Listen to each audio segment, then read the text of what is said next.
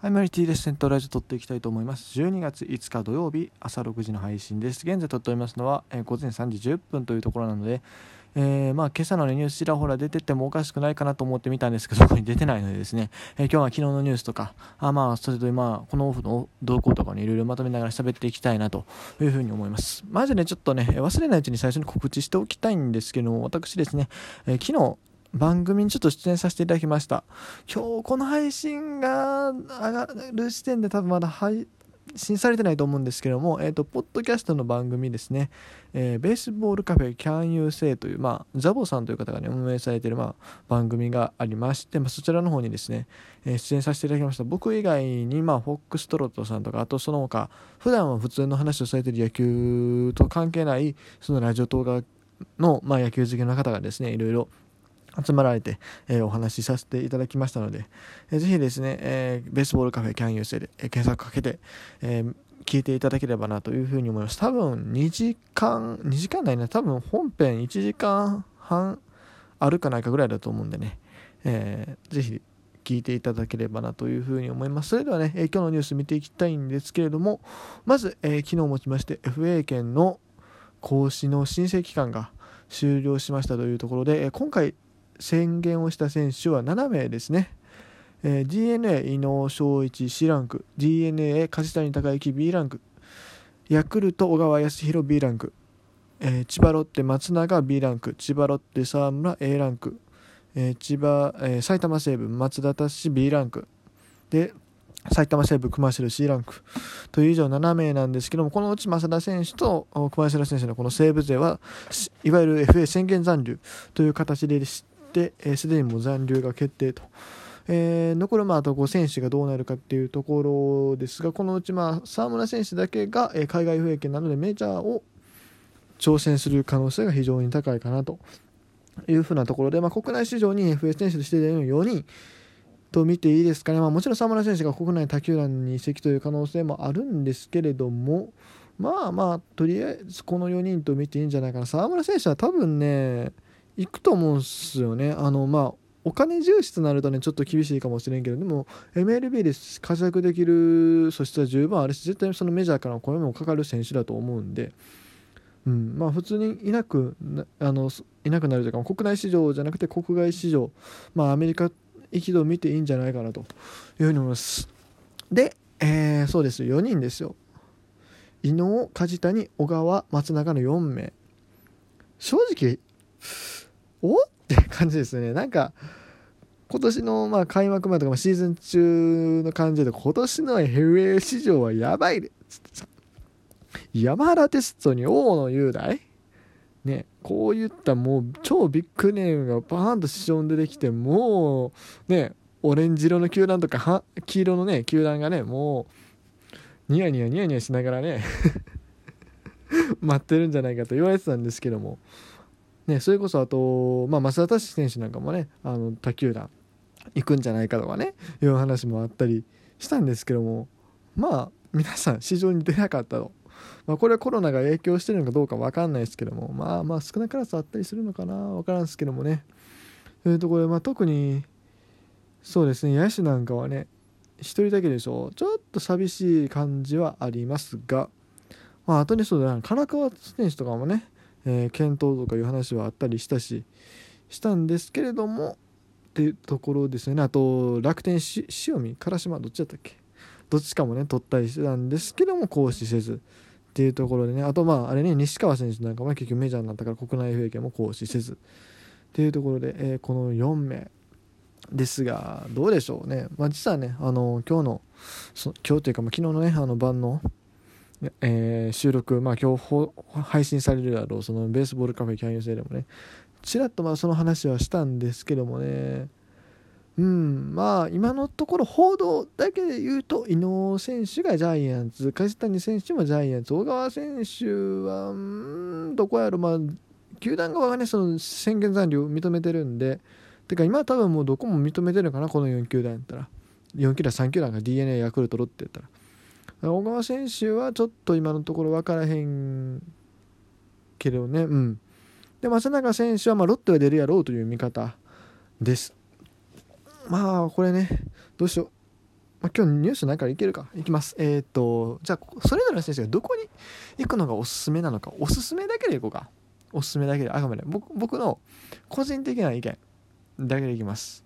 まず伊能選手。伊能選手はねあー、投手コーチ次第って聞いたんですよ。投手コーチがうるさい人やとあんまり良くないみたいな。この人やっぱ、伊能選手って宇宙人っていうあだ名がついてるぐらいなんで、本当にもう、コーチとか、まあ、首脳陣との相性っていうの重要になってくる。ってなるとね、まずね、ジャイアンツ合わへんと思うわ。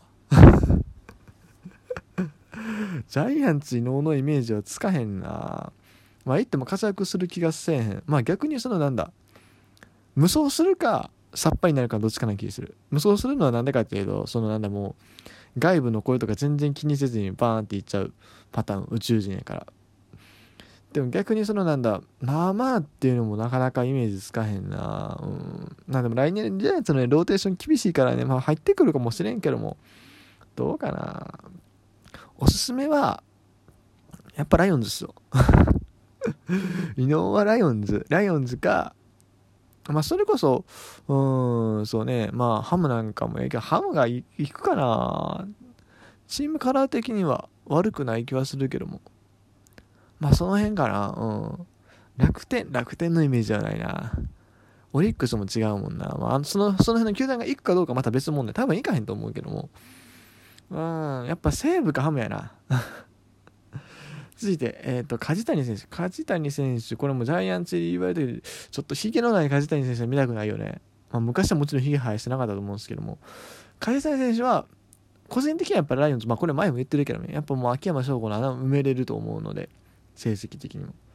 うん、だからパ・リーグの方が多分似合うと思うし、だからね、あと、まあ西武か、ハムハムはちょっと違う気はするな。なんか太田大使がもう一人増える感がある。まあアベレージ型の太田大使みたいな。アベレージ型って時は2017とか2割5分ぐらいで20分とかやからね。うん。そうなんや。なんかそうなんやな。まあ言い方悪いけどちょっとレベルの落ちたまあもしかしたらちょっとミート力に秀でてるかもしれないぐらいの太田大使が入ってくるイメージ。まああれほどムラはないと思うけどね。シーズン中はね。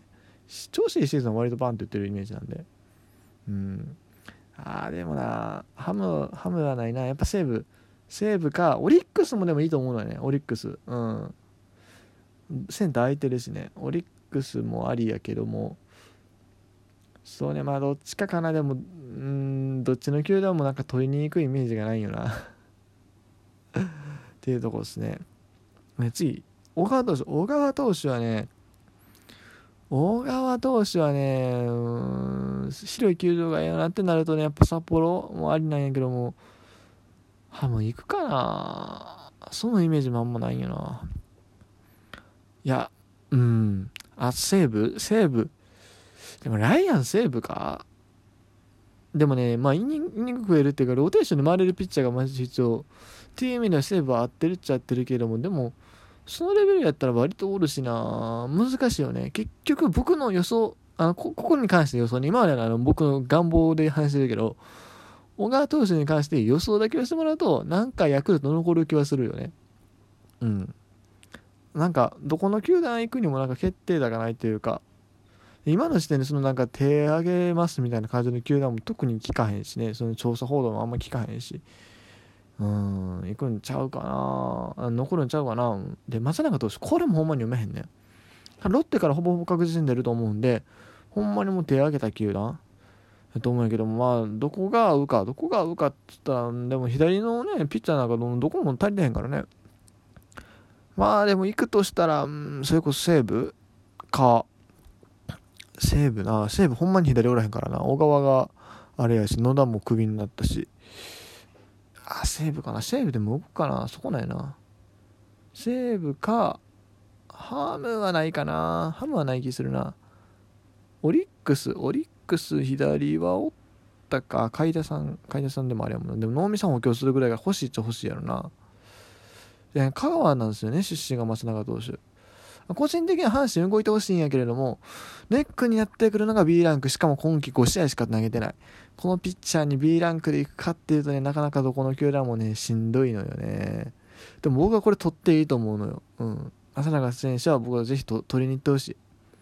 は、阪神に本音を言うと動いてほしいけども、まあでもなかなかどこも動かへんやろなっていうのが正直なとこやねはいまあ大体そんな感じですよあやっぱもう10分喋ってもうたあかんがといつもね今日そこまでねめちゃくちゃ取り上げたいニュースもそんなにないのですあとね、えっと、背番号の変更の話がちらほら出てたので一応見ますかえっ、ー、とこちらですねヤクルトとオリックスが背番号変更とか、まあ、そこら辺の発表がありましたと。